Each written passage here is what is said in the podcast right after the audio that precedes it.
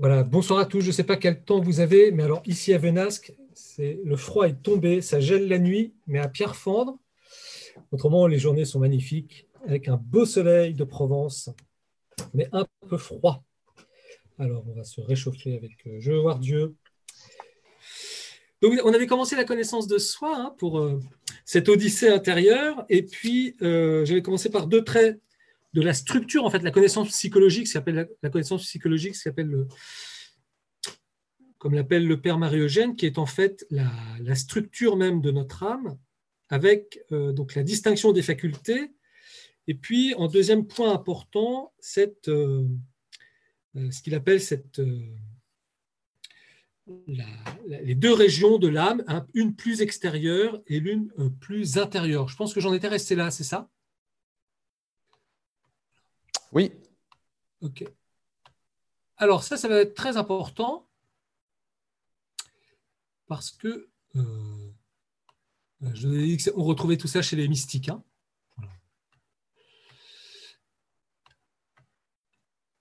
alors, il cite toujours Thérèse d'Avila, qui va nous montrer que, de même que nous ne pouvons pas arrêter le mouvement du ciel qui est emporté avec une rapidité prodigieuse, de même nous ne pouvons arrêter notre imagination.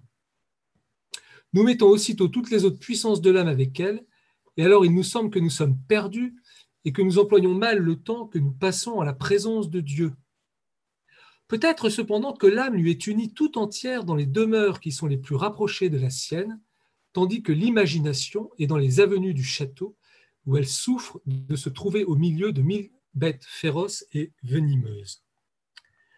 Donc vous voyez, ça permet au Père Marie-Eugène avec Thérèse Avila d'expliquer que notre, notre vie d'oraison, notre vie d'union à Dieu, dans cette région plus intérieure qu'il va, que le, au Carmel on va appeler l'esprit, eh bien, ça peut être une région très paisible où nous sommes unis à Dieu, alors que notre région plus extérieure, avec notre imagination, notre sensibilité, notre intelligence, notre volonté plus, plus attirée, plus en relation avec l'extérieur, elle va être complètement agitée et euh, tournée dans tous les sens. Et c'est normal. Voilà. C'est normal, il ne faut pas s'en inquiéter. Alors, pour vous donner un petit exemple, euh, j'aime beaucoup ce passage, euh, Thérèse qui dit, voilà, tandis que j'écris ces lignes, je réfléchis à ce qui se passe dans ma tête. Il me semble entendre le bruit d'une foule de fleuves qui se précipitent, d'oiseaux qui chantent et de sifflements. Je le perçois non dans les oreilles, mais dans la partie supérieure de la tête, où, dit-on, réside la partie supérieure de l'âme. Quel que soit ce trouble, il ne m'empêche pas de me livrer à l'oraison, ni d'être attentive à ce que je dis en ce moment. L'âme, au contraire, est tout entière occupée de sa quiétude, de son amour, de ses désirs et de sa claire connaissance. Donc, vous voyez, dans la région la plus extérieure de Thérèse, il s'en passe des choses. Hein. et euh, ça peut nous rejoindre bruit d'une foule de fleuves qui se précipitent, d'oiseaux qui chantent et de sifflements. vous voyez, il y, a un sacré euh, bazar hein, dans l'imagination le, de, Thérèse, dans ce qu'elle sent, dans ce qu'elle entend de ses sens internes. Et pourtant, elle arrive à percevoir que non seulement elle est capable de se concentrer sur ce qu'elle écrit, mais ça ne la perturbe pas non plus dans l'union avec Dieu. Alors, vous voyez, c'est le charisme, c'est la grâce qui lui est donnée de sentir ça, voyez, de le vivre bien sûr, pour nous, des fois, on, aura l'expérience de, plus, plus on va faire oraison, plus on va s'intérioriser, plus on va faire l'expérience de cette, ces deux régions en nous. Et du coup, on va moins s'inquiéter euh, quand euh, ben voilà, c'est très agité, etc., où on pense qu'on n'est pas un contemplatif, où l'on pense qu'on ne s'unit pas à Dieu parce que euh, voilà, on, est, on, est, on a des agitations, on a, on a des, distractions, etc. Donc on reviendra plus tard. Mais ça, c'est vraiment, vous voyez, quelque chose de très important. Ce qui, ce qui est plein d'espérance, vous voyez, qui, qui, nous incite à ne pas abandonner ce chemin de, de l'oraison. Et ça, quelle que soit la psychologie qu'on peut avoir. Et l'imagination parfois débordante ou profuse, ou la, sensibilité euh, parfois qui, qui est euh, assez, euh, assez vive. vous voyez, le Père Marogène fait conclure Thérèse d'Avila, il n'est donc pas bien de nous laisser troubler par les pensées importunes ou d'en éprouver de la peine. Alors on verra au fur et à mesure dans Je vais voir Dieu comment euh, échapper à ces pensées importunes, euh, ne pas nous laisser euh, obséder par cela. Donc vous voyez, connaissance psychologique, ces euh, deux grands points, distinction des facultés et double région dans l'âme.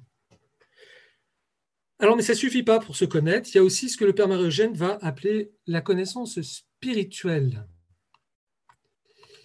Et là, vous avez une très belle phrase. Dieu est l'être infini, notre créateur.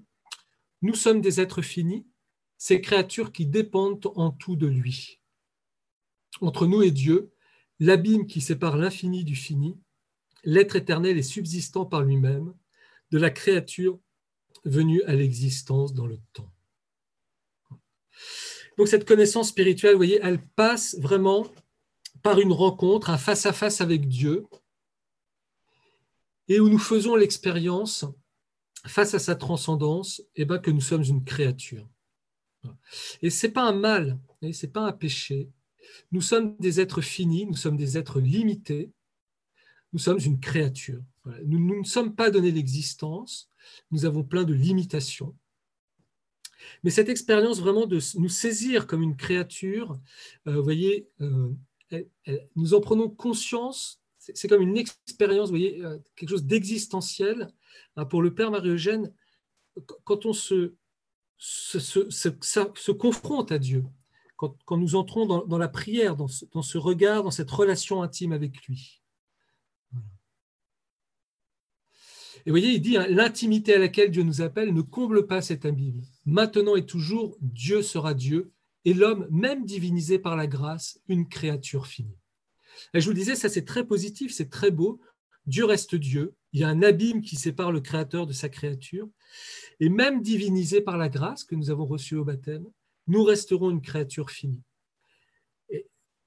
nous serons Dieu par participation, mais Dieu ne nous absorbera pas, voyez, il nous maintiendra face à lui comme un partenaire. Alors, vous voyez, c'est très beau après. Voilà, je, donne en premier des principes. En fait, ces, chapitres à les relire, euh, voilà, c'est vraiment savoureux.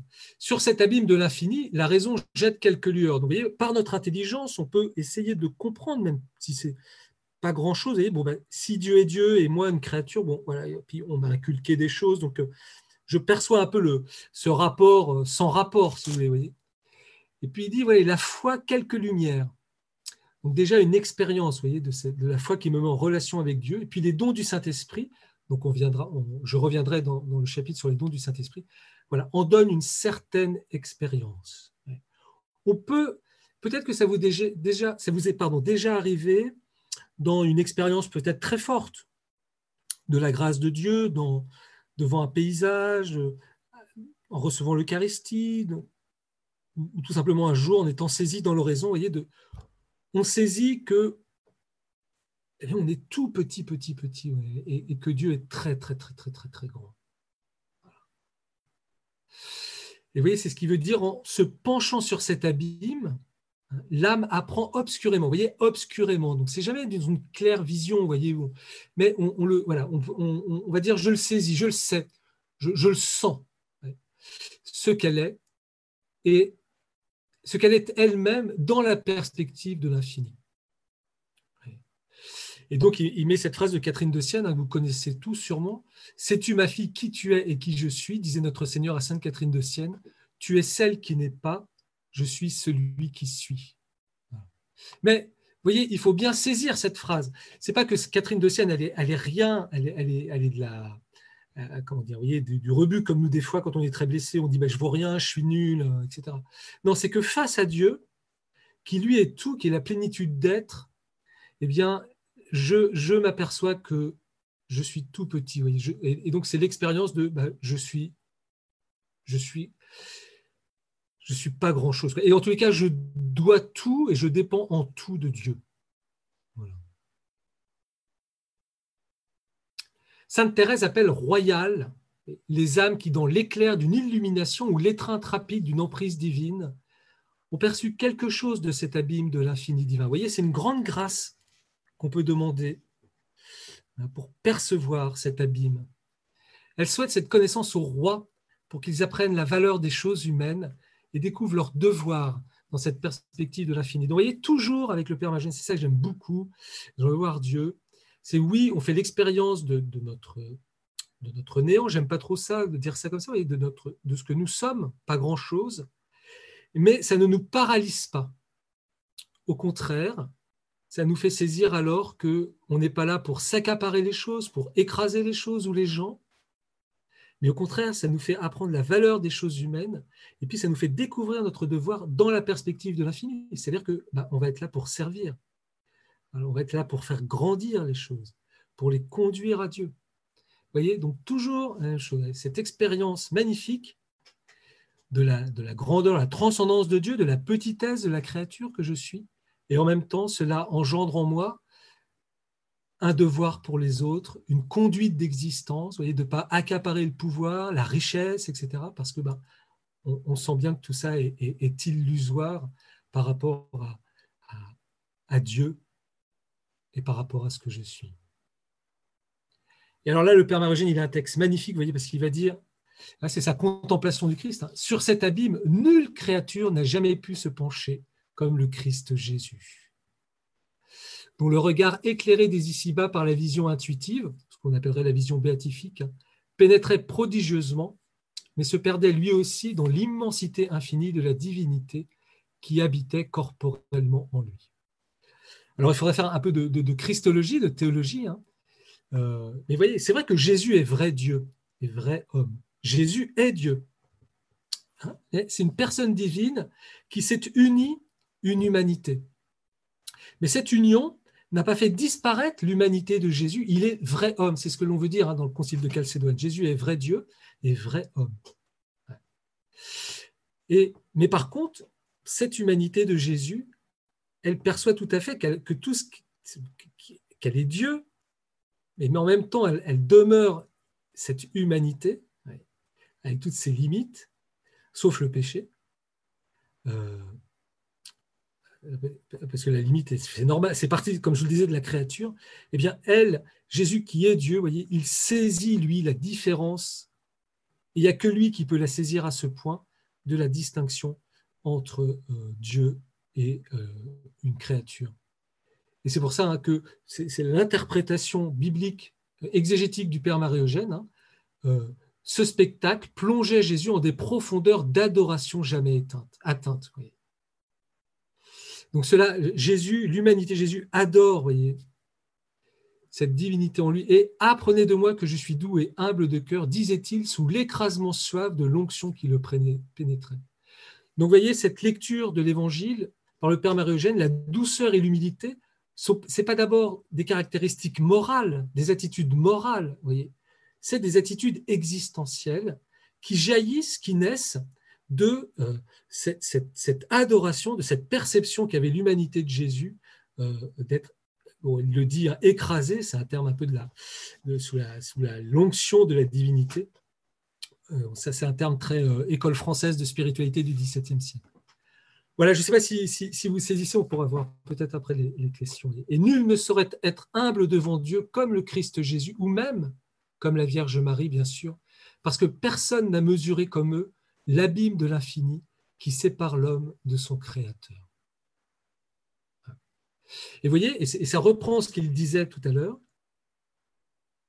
ni, voyez, et Jésus et Marie ont extrêmement bien perçu l'abîme, hein, qu'ils étaient une créature et en même temps l'abîme qui les séparait de Dieu, et en même temps, eh ben, Jésus, c'est les deux qui ont réalisé l'œuvre la plus grande au monde, puisque Jésus, a, Jésus étendu, il a, sauvé le monde, et Marie, quelle collaboratrice elle a été, voyez.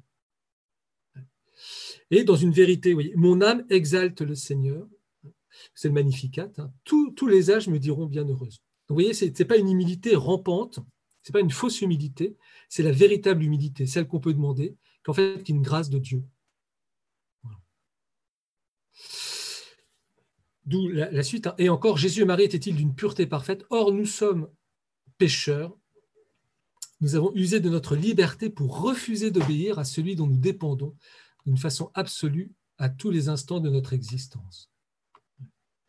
Et donc, voyez bien le drame en nous hein, de ce péché originel, de cet état dans lequel nous naissons tous. C'est-à-dire que non seulement nous sommes une créature, et le Père Marie-Jeanne va revenir dessus, mais en plus, nous sommes une créature blessée par le péché et nous avons des anticorps contre la dépendance.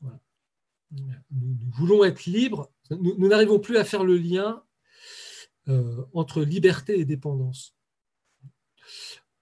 Or, justement, c'est plus nous sommes, alors avec Dieu, hein, plus nous entrons dans la dépendance avec Dieu, plus nous serons libres. Et le péché originel, c'est exactement l'inverse, c'est de croire que plus nous nous séparerons de Dieu, plus nous, plus nous serons libres. Et là, vous avez toute la misère de l'humanité. Cette science de la transcendance divine dans laquelle apparaît le néant de la créature et le vrai visage du péché est la science par excellence du contemplatif. Donc, le, regard sur Dieu nous fait découvrir notre beauté de créature et en même temps notre laideur de créature pécheresse. Mais elle nous met à notre place, à notre vérité. Et s'il ne connaît point son néant, c'est qu'il n'a pas trouvé. Euh, qu'a-t-il donc contemplé s'il ne connaît pas Dieu? Le contemplatif. Et s'il ne connaît point son néant, c'est qu'il n'a pas trouvé Dieu. Car qui a vraiment touché Dieu a expérimenté en son être la petitesse extrême, créature, et la misère profonde de notre nature humaine. Donc, vous voyez, la connaissance de soi, il y reviendra sur la fin, ce n'est pas du tout une introspection, on ne va pas se regarder le nombril, mais on va fixer Dieu, c'est notre regard contemplatif vers Dieu qui va nous révéler et nous faire saisir, comme il dit, expérimenter en notre être notre petitesse et en même temps notre misère profonde, parce que nous sommes pécheurs, nous sommes blessés. Cette double connaissance du tout de Dieu et du rien de l'homme est fondamentale pour la vie spirituelle. Vous voyez, fondamentale, hein. se développe avec elle, donc ça ne va pas s'arranger. Merci Père Marie-Eugène. Et au dire de Saint Angèle de Foligno, en ce degré éminemment, constitue la perfection. Pourquoi? Parce qu'elle crée en l'âme, vous voyez, une humilité de fond que rien ne saurait troubler. Rien ne saurait troubler. Ni nos succès, ni nos triomphes, Donc je peux être président de la République et voilà, dans cette humilité de fond que rien ne saurait troubler, malgré les ors, les grandeurs, etc. Et je peux être, euh, je peux échouer, je peux connaître des épreuves difficiles, euh, voilà, je peux avoir un handicap, je peux toutes ces choses qui peuvent nous arriver dans l'existence, ben, ça ne me trouble pas non plus, vous voyez, parce que c'est en même temps, vous voyez, c'est cette double connaissance du tout de Dieu et du rien de la créature, c'est en même temps une connaissance d'être aimé infiniment, etc. Elle la place en une attitude de vérité qui attire tous les dons de Dieu. Et là, vous avez déjà en, filigrane ce qui va être quelque chose de très original sur le père, euh, chez le Père Marie-Eugène, c'est-à-dire comment attirer Dieu, comment attirer les dons de Dieu. Et, le Père Marie-Jeanne, il dit, ben voilà, quelqu'un qui est dans cette attitude de vérité, dans l'humilité, la reconnaissance de son être, de sa petitesse et de sa pauvreté, eh bien, ne peut, euh, euh, en fait, euh, c'est ça qui va faire descendre Dieu. La miséricorde descend sur la misère. Mais ce serait injuste de s'en tenir qu'à cette connaissance spirituelle qui nous révèle notre être de créature pécheresse nous sommes aussi dotés de richesses spirituelles. Et le Père Marogène le dit, vous voyez, le connaissance de soi ne doit pas nous révéler un seul aspect de la vérité. Cet aspect serait-il fondamental, comme celui du néant de la créature devant l'infini de Dieu? Elle doit assurer en nous le triomphe de toute la vérité. Celle-ci accuserait-elle des contrastes déconcertants Et c'est vrai que vous allez voir, je veux voir Dieu, c'est toujours des contrastes, euh, comme dit Père Marogène, assez déconcertants. Pourquoi? Bah, Parce que ces contrastes, ils existent en nous. Hein, je pense qu'il n'y aura pas besoin de faire de, grands discours, de grands dessins. Il suffit de nous connaître un petit peu pour le savoir. Créature si petite devant Dieu et souvent révoltée, elle est cependant faite à l'image de Dieu et a reçu une participation de la vie divine. Elle est fille de Dieu et capable de faire les opérations divines de connaissance et d'amour, et elle est appelée à devenir parfaite comme son Père céleste qui est parfait. vous voyez le contraste en nous Hein. Euh, nous sommes dotés de richesses extraordinaires parce que nous sommes créés à l'image de Dieu. Notre intelligence, notre, notre volonté, notre amour, notre capacité à aimer, notre beauté physique, nos, talents, tout ce dont nous sommes dotés, qui fait que nous sommes à l'image et à, la ressemblance de Dieu, que nous reflétons quelque chose de Dieu. Et puis aussi cette richesse surnaturelle qui est la richesse de notre baptême. Nous sommes devenus enfants de Dieu. C'est la, dignité que, nous avons et qui fait que nous sommes fils et filles de, Dieu et que nous sommes appelés à la même, enfin, à être parfaits comme notre Père est parfait, c'est-à-dire à la divinisation puis à la communion avec Dieu. Et, donc ce contraste bah, que nous vivons un peu, euh, euh, des fois euh, péniblement, parce que bah, on, a le, ce désir, cet appel qui vient vivace en nous, qui est bien vivant, puis en même temps on voit bien notre, la pauvreté de notre humanité. Et vous voyez ce que dit le Père Marégène, le chrétien doit connaître sa dignité et nous ne devons pas ignorer non plus la valeur des grâces que nous avons reçues de la part de Dieu. C'est une distinction importante. Vous il faut savoir reconnaître, euh, eh bien oui, Dieu, je te rends grâce parce que tu m'as fait mettre dans une famille où j'ai reçu la foi, euh, où tu m'as fait telle grâce, tel don, tel, don naturel, tel, euh, voilà, telle réussite, tel, et, vous voyez, il y a une distinction entre euh, retenir, s'appuyer sur une grâce reçue, voyez, alors qu'à un certain moment, il faut savoir la lâcher, voyez, parce qu'il faut, il faut s'attacher à celui qui donne, au donateur, plus qu'au don reçu, mais il ne faut pas être ingrat. Il faut savoir reconnaître et rendre grâce pour les grâces que nous avons reçues. Et c'est d'autant plus important que dans certaines périodes où c'est plus obscur, eh bien, euh, c'est un peu comme le peuple hébreu, faire mémoire des grâces que nous avons reçues euh, et, comment dire, et promesse de grâce future, parce que Dieu ne, nous abandonne jamais. Alors, c'est simple sur le papier, hein, vous inquiétez pas. Pour moi aussi, c'est tous ces contrastes, c'est pas facile à, mettre en ordre, à unifier, mais justement, c'est quelque chose d'impossible euh, par nos, propres forces. Ce sera l'œuvre en nous d'une sagesse qui nous dépasse, qui est la sagesse de l'Esprit Saint. Et ça, on le verra au fur et à mesure euh, euh, de Je veux voir Dieu, le grand constructeur, le grand architecte de notre vie et le grand constructeur de l'Église, c'est l'Esprit Saint. C'est lui qui fera la synthèse. C'est lui qui ordonne les choses, qui purifie, qui Alors, on a des richesses surnaturelles. On a aussi ce que le Père Marie-Eugène va appeler des tendances mauvaises. Vous voyez, c'est un vrai barnum, hein, notre intériorité, si je puis dire comme ça. Enfin, c'est vraiment une galaxie, c'est un véritable univers. C'est aussi complexe que, le monde extérieur. En ce château intérieur, irradié par la présence de Dieu auprès des richesses surnaturelles, Sainte Thérèse découvre une foule de couleuvres, vipères et reptiles venimeux si venimeux, si dangereux et si remuant qu'il est impossible que les âmes aux deuxième demeure ne trébuchent pas et ne soient pas exposées à tomber. donc Thérèse d'Avila a dit que c'est les, premières demeures les plus extérieures. Donc ces deuxièmes demeures, il y a beaucoup de, vilaines choses, de vilaines bêtes qui euh, nous empêchent de continuer notre progression et qui bien souvent nous font tomber. On n'y arrive pas à, on peut quasiment ne pas, ne pas tomber. Voilà comment les interprète le Père Marie-Eugène. Hein. Il dit ces reptiles représentent les forces du mal installées dans l'âme, les tendances mauvaises, conséquences du péché originel. Vous voyez, des choses en nous, des tendances, des habitus, on dira en théologie, voyez, qui, qui, nous font pencher d'un côté, qui nous attirent, euh, et qui sont des forces euh, très, très puissantes en fait.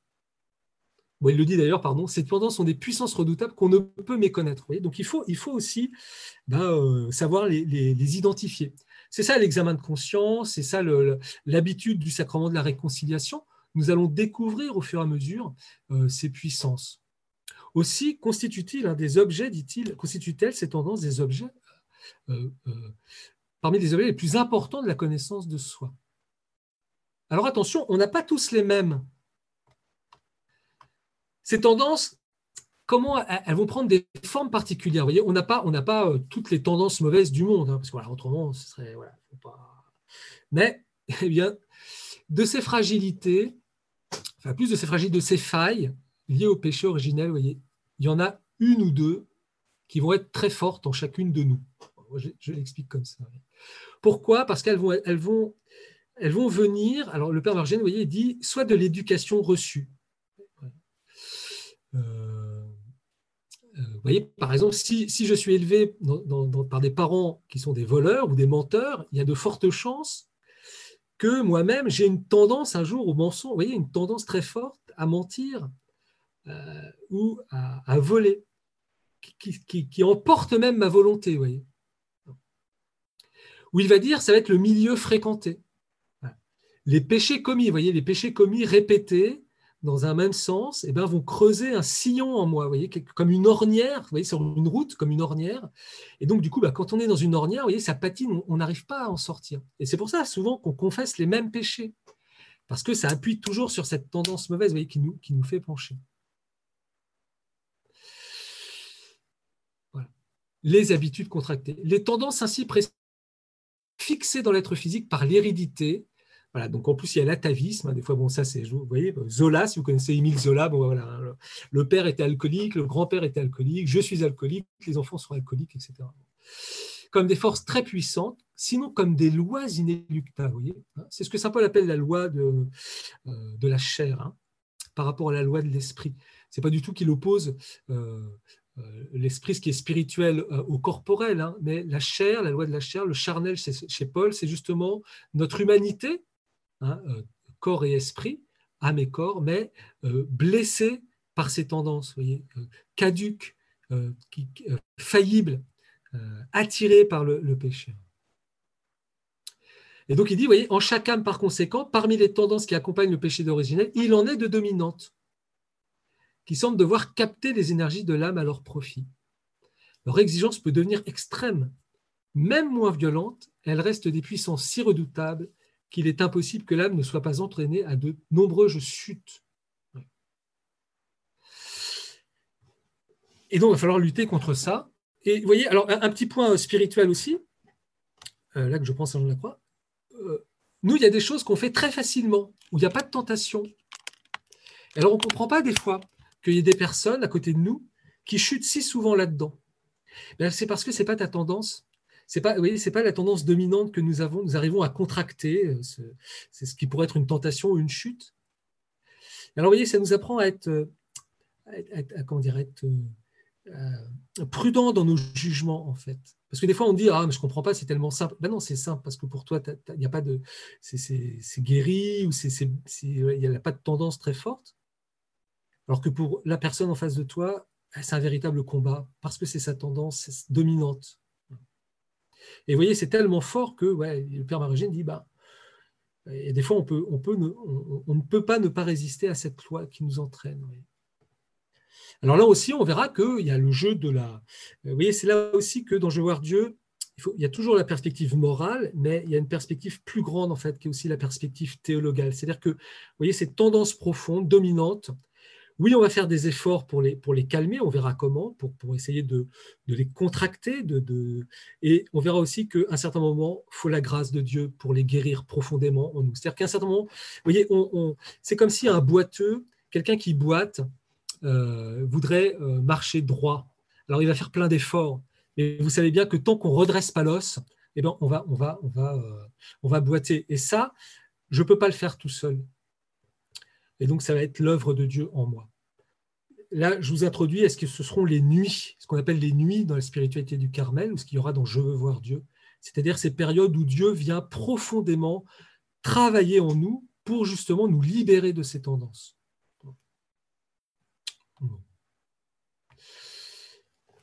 Retenez bien hein, cette, euh, c'est un peu le, le leitmotiv de, de ce chapitre de la connaissance de soi, c'est dans la lumière de Dieu que l'âme apprend à se connaître. C'est dans la lumière de Dieu que l'âme apprend à se connaître. Donc, il est tout à fait normal que, euh, que quand on, se donne plus au bon Dieu, dans la vie de prière, dans la vie sacramentelle, etc., euh, on pense souvent que ça va être une trajectoire. Ça, vous pouvez aussi, euh, bon, peut-être aider les jeunes, vous êtes mûrs, etc., mais voilà, on pense que bah, voilà, plus je vais, euh, voilà, j'aime le bon Dieu, je le manifeste, vraiment je rentre dans une vie super euh, catho, etc. Et alors on pense que ça va être un, comme une fusée qui décolle, ça va être un feu d'artifice, maintenant c'est fini, tac, tac, tac. Là. Et puis au fur et à mesure, à certains moments, c'est pire qu'avant. Ben, en fait, c'est normal, c'est pas que c'est pire qu'avant, mais c'est que sous la lumière de Dieu, nous prenons plus conscience, voyez, monte à la conscience ce que nous sommes vraiment. Et, Dieu met en lumière nos richesses et aussi nos pauvretés et nos péchés, nos tendances. Donc, dans la vie spirituelle, hein, plus ça va mal, ça veut dire que plus, plus ça va mieux. Bon, ce n'est pas, tout à fait exact, hein, mais voyez le, voyez, voyez le topo. C'est pour ça que moi, je suis un grand... Euh, voilà, je, franchement, les gens, je, les dynamise pour vraiment s'offrir à Dieu, pour euh, continuer à avoir le bon Dieu. Alors, ces avis, hein, dit Père Margin, s'adressent aux âmes qui sont dans les premières demeures et qui doivent user de considération et de réflexion pour se connaître. Plus tard, dans les demeures supérieures, chaque fois que la lumière divine révélera la grandeur de Dieu, elle révélera en même temps la petitesse et la misère de la créature. Donc, ce que dit Père Marie-Eugène, c'est qu'au départ, voilà, on va, on va faire beaucoup d'efforts pour se connaître soi-même par notre raison, notre intelligence, etc. Bien sûr en regardant Dieu, mais c'est quand même nous qui allons beaucoup agir. Et puis au fur et à mesure, eh bien vraiment, on n'aura qu'à s'ouvrir et la lumière de Dieu nous éclairera. Et vous voyez, on retrouve hein, toute cette structure qu'on avait vue dans la première séance, secours général, secours particulier. Hein, si vous vous en souvenez. Petit conseil du, Père Marie-Eugène, pas d'examen inutilement prolongé. Pas de retour sur soi répété. Vous voyez? Souvent, on fait ça, les, contemplatifs, euh, machin, faire oraison, on se replie sur soi, on se regarde, on se gratte le nombril. Pas du tout. Père Margène dit il faut regarder Dieu. Il faut surtout pas essayer de faire des, grandes autopsies intérieures. Vous euh, non, non. Pas d'examen inutilement prolongé. Pas de retour sur soi répété. Euh, surtout quand on est mélancolique. Et pour lui, qui peut être aussi une ouverture pour, aux démons, de suggérer sous couleur d'humilité toutes sortes de pensées qui paralysent. Car ainsi, la, connaissance de nous-mêmes est déviée. Et si nous ne sortons jamais de la considération de nos misères, il n'y a pas lieu de s'en étonner. On peut s'attendre à cela et à quelque chose de pire. Donc ça c'est Thérèse d'Avila. Hein. Aussi mes filles, je vous en conjure, portez vos regards sur le Christ notre bien. C'est là que vous apprendrez la véritable humilité et la connaissance de vous-même ne vous, ne vous rendra plus rampante et pusillanime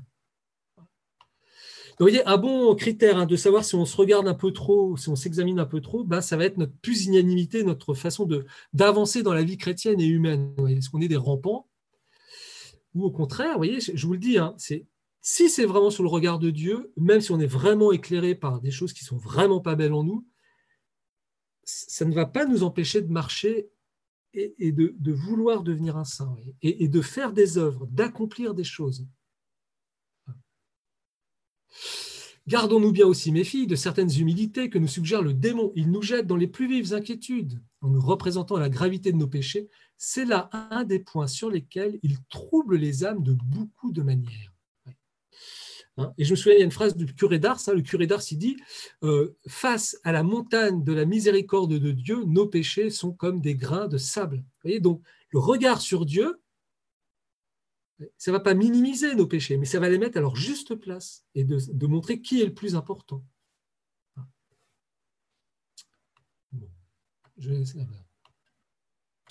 Voilà la, finale, qui est toujours très belle, très concentrée. Sainte Thérèse ne veut se connaître que pour mieux servir et atteindre Dieu, qui est ami de l'ordre et de la vérité. Acquise sous la lumière de Dieu, cette connaissance de soi se développe avec la connaissance même de Dieu donc, ça veut dire que plus nous allons pénétrer dans la connaissance de soi, plus nous allons aussi pénétrer dans, ce qu'est Dieu. Et bien sûr, il est Père, il est miséricorde. Et il est juste, mais sa justice, elle, elle est de connaître nos faiblesses, etc., comme dira Thérèse de l'Enfant Jésus. Elle se confond avec l'humilité. Et soit qu'elle explore la structure de l'âme, soit qu'elle révèle à l'homme sa petitesse devant l'infini des grandeurs divines, ou sa misère pécheresse, elle n'aspire qu'à faire régner la lumière et à faire triompher la vérité. Lorsqu'elle nourrit dans une âme la contrition douloureuse, en même temps qu'un amour ardent, vous allez voir les contrastes qui reviennent. Vous voyez, contrition douloureuse. Ah, je suis pécheur, je me suis vautré. Et en même temps, aspiration les plus élevées. Je veux être un grand saint, je veux être une grande sainte. Le sentiment de son impuissance. Et en même temps, les résolutions les plus généreuses cette connaissance de soi, hein, on peut l'affirmer vraie. elle porte le signe divin de son origine, qui est paix, équilibre, liberté et fécondité. Voilà à quoi conduit, voyez, la connaissance de soi, qui est cette connaissance sous la lumière de Dieu, hein, qui est, une, transformation aussi sous la lumière de Dieu. Elle apporte la paix, l'équilibre, la liberté et la fécondité. Donc, vous voyez, on est loin des confessions à la Jean-Jacques Rousseau. Hein. pour ceux qui connaissent un petit peu. Je ne sais pas quelle heure il est. Ça va? Alors, hop. Vous n'êtes pas trop fatigué On peut commencer On peut continuer Oui. Alors, continuons avec le chapitre 4. Bah, après Dieu, après la connaissance de soi, qu'est-ce qui va nous permettre d'entrer et puis de rejoindre Dieu? Bien sûr, c'est l'oraison. Alors, je vous ai pris, je sais que tous, les auditeurs qui, écoutent ce soir sont déjà des grands spécialistes de l'oraison, mais il y a quelques petites perles dans ce chapitre que je voudrais quand même euh, pointer et épingler, comme dirait quelqu'un que je connais. Alors, deux petites citations que vous connaissez par cœur de Thérèse d'Avila. La porte qui donne entrée dans ce château hein, que nous sommes, c'est l'oraison. Et l'oraison hein, n'est rien d'autre qu'un commerce d'amitié. Où l'on rencontre souvent, c'est la seule Dieu dont on se sait aimer, mais commerce d'amitié. Alors, le début, j'ai passé le, début du chapitre où le Père Marogène dit, en gros, si vous voulez, euh, bah, l'oraison, c'est propre à la spiritualité du Carmel, et donc c'est la dévotion, ça appartient au Carmel, etc. Et il dit, bah non, c'est un peu, c'est un, un, peu euh, limité. Et il va dire, non, l'enseignement de Sainte Thérèse s'adresse à tous les chrétiens, ou plutôt à toutes les âmes intérieures. Alors, il s'appuie sur le fait que l'Église a proclamé euh, Thérèse Avila mère des spirituels, mater spiritualium. Quand vous pourrez retourner, ou si vous pouvez aller un jour, si vous, n'avez jamais été à, Saint-Pierre de Rome, quand vous entrez par la porte principale, mais souvent elle est, fermée, mais on entre sur le côté, mais quand vous allez tout de suite dans, l'allée centrale, la première statue à droite, c'est Thérèse d'Avila et Mater Spiritualium. Et donc, euh, il dit, voilà, Sainte Thérèse affirme en effet que l'oraison est aussi nécessaire que la prière vocale dont, on ne saurait la séparer. Et en fait, à travers cette prière vocale, c'est tous les autres modes de prière doivent s'accompagner d'oraison. Je vous ai laissé le petit texte parce qu'il est intéressant de Thérèse. Je désire vous voir parfaitement convaincu de cette vérité. Donc c'est dans le chemin de perfection, elle s'adresse à ses filles. Que pour bien réciter le pater, vous devez vous tenir près du maître qui nous l'a enseigné.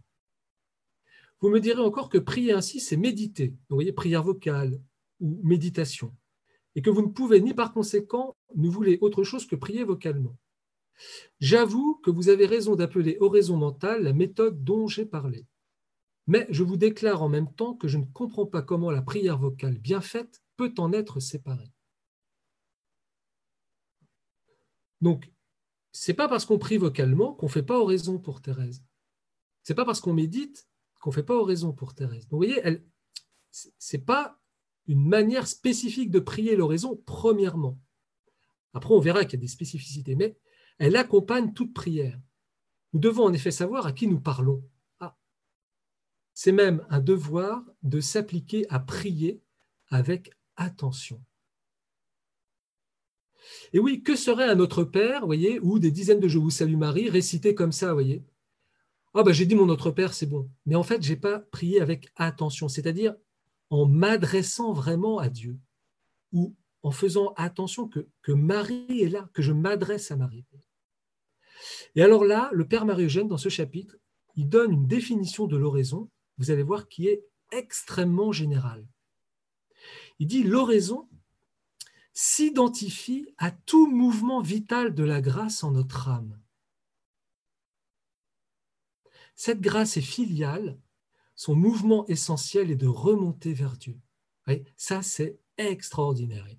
En fait, qu'est-ce qu'il est en train de dire, le Père Marie Il dit que dès que je mets en acte ma grâce, la grâce de mon baptême, et mouvement vital, vous voyez, eh bien, je fais oraison. Et comme cette grâce, elle est filiale, elle est celle d'un enfant de Dieu, ben, ce mouvement essentiel, c'est de remonter vers Dieu.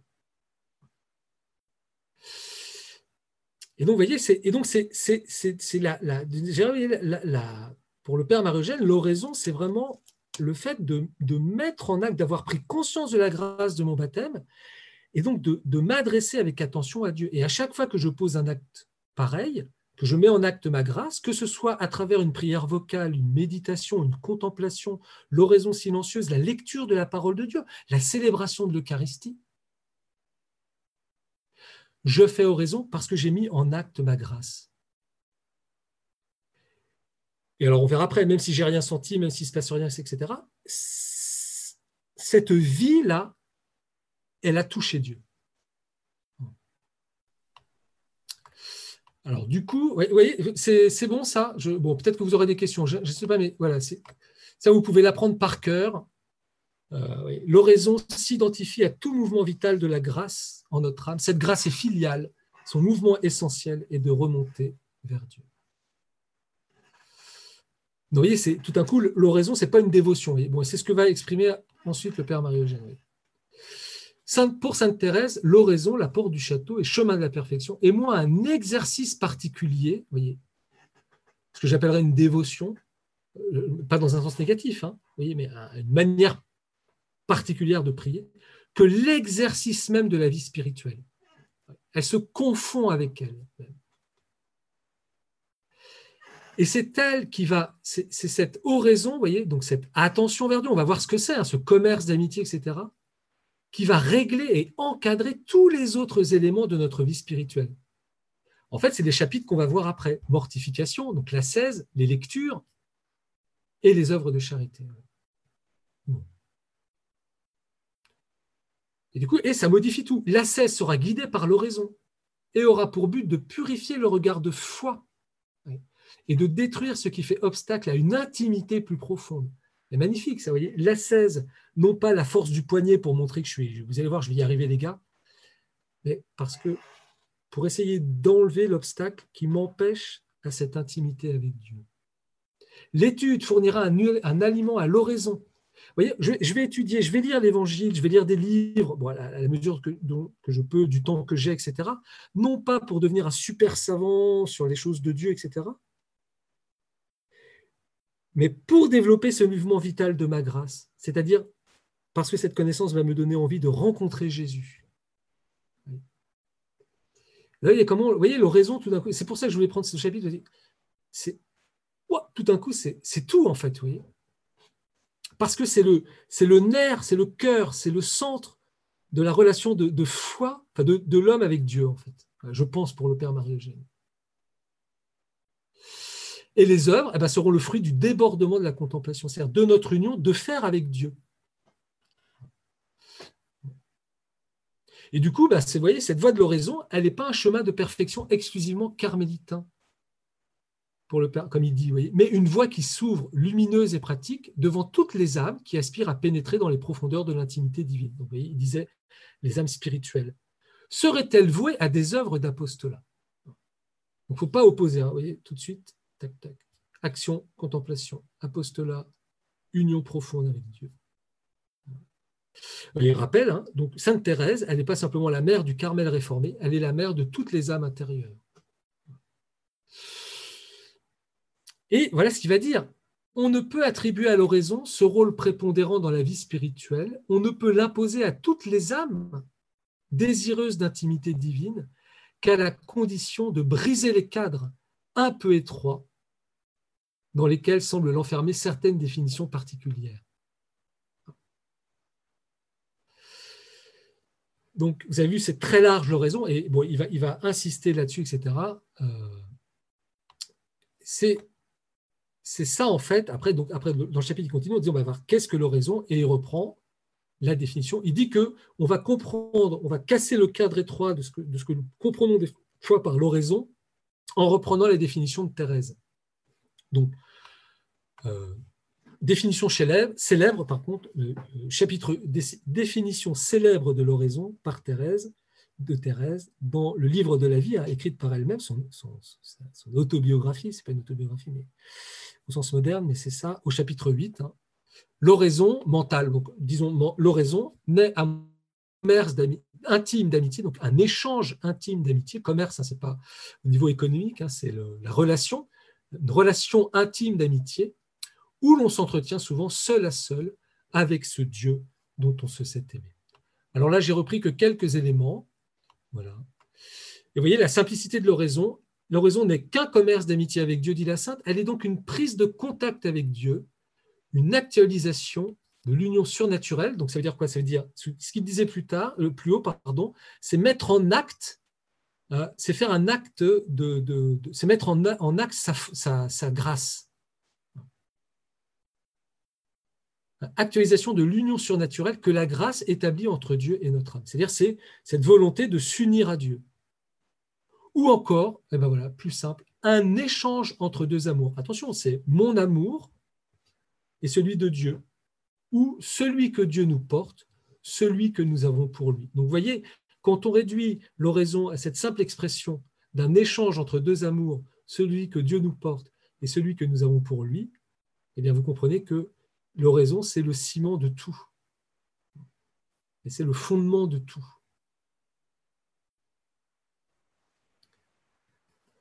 L'oraison suppose l'amour surnaturel, donc la grâce sanctifiante, c'est-à-dire cette vie divine que nous avons reçue euh, au baptême. Hein. parce qu'on a vu que seule la grâce nous proportionne à Dieu, et comme c'est un échange d'amitié, il faut qu'il y ait une réciprocité, il faut qu'il y ait une égalité.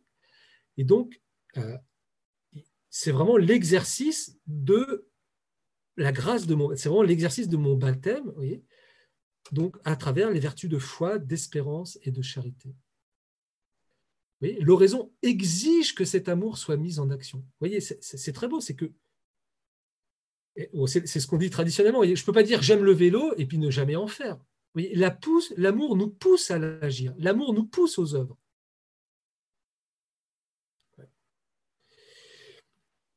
Je ne peux pas dire je suis fou d'amour pour Cunégonde et, rester dans mon coin. sauf timidité, etc. Mais, je vais montrer mon amour, je vais multiplier les signes, et puis je vais essayer d'être proche de Cunégonde,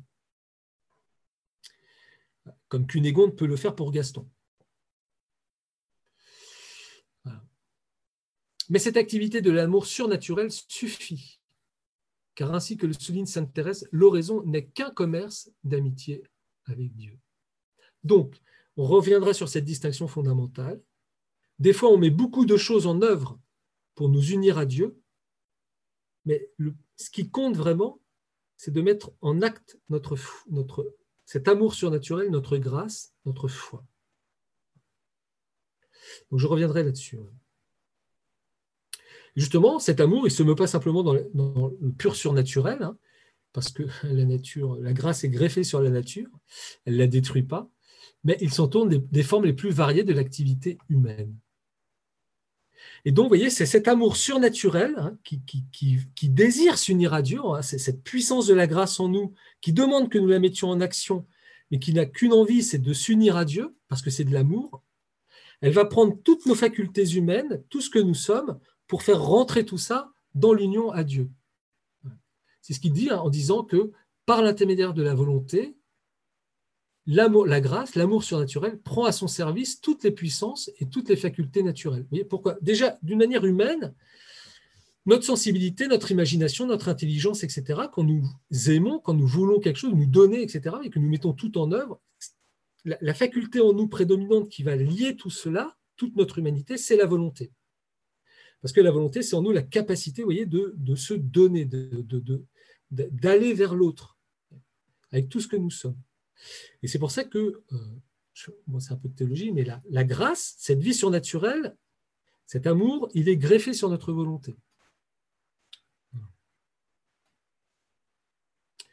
Et donc, la grâce, en saisissant notre volonté, va saisir toutes nos autres puissances pour les faire, pour les orienter et les unir et nous unir à Dieu.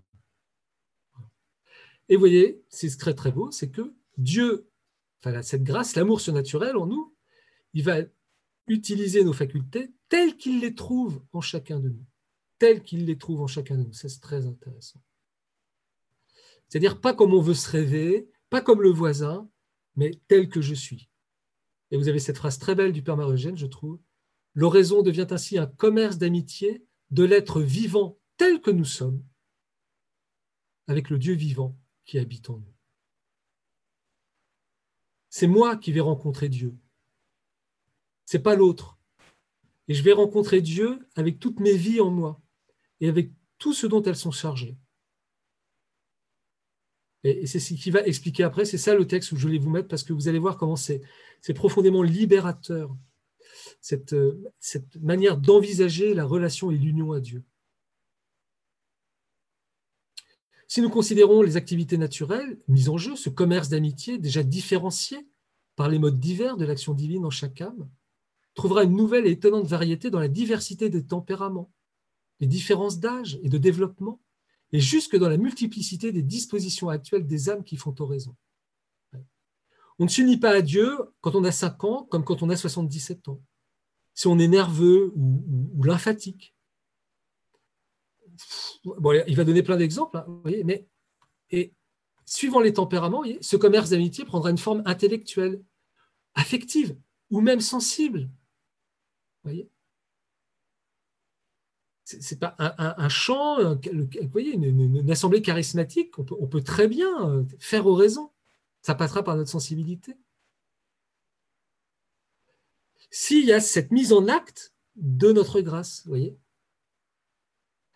Alors voilà des petits exemples. L'enfant mettra son amour surnaturel pour Jésus dans un baiser, un sourire envoyé au tabernacle, une caresse à l'enfant Jésus. Nous, ça nous ferait sourire, vous voyez, hein, d'embrasser notre crucifix ou d'aller embrasser le tabernacle, etc. Mais pour un enfant, pour le Père Marie-Eugène, c'est la mise en œuvre de sa grâce. Et il s'unit à Dieu à travers ça, vous voyez. Et c'est magnifique. Et c'est magnifique. Ou une expression de tristesse devant le crucifix. Voyez, l'adolescent chantera son amour pour le Christ et le développera en Alors, vous voyez, par exemple, bah, un adolescent, quand on a des ados à 13-14 ans, bah, on ne va pas leur demander de faire une heure d'oraison par jour. Parce que déjà que c'est le, bazar en eux, c'est un véritable maelstrom hormonal, etc en plus, ils n'ont qu'une envie, c'est de, sortir à l'extérieur. Donc, si en plus, on leur demande de voilà, c'est fini, vous voyez. Mais ben voilà, c'est plus notre manière de prier, de sortir la guitare, etc. Mais pour eux, bah, ce sera leur manière. Je, caricature, hein, mais voyez, Et le développera en utilisant les expressions et les images qui frappent son imagination et ses sens. En attendant que son intelligence plus développée lui permette d'utiliser les fortes pensées pour faire une oraison plus intellectuelle et plus nourrissante vous voyez aussi là comment le Père Marogène montre l'intériorisation de nos facultés dans le raison au fur et à mesure. C'est-à-dire qu'au début, c'est très sensible, très imaginatif, et puis au fur et à mesure, quand même, pour intérioriser, en même temps que le développement humain de notre intelligence, de notre volonté, ben, ça va s'intérioriser. Donc il y a aussi une pédagogie de cette union à Dieu qu'il faut avoir.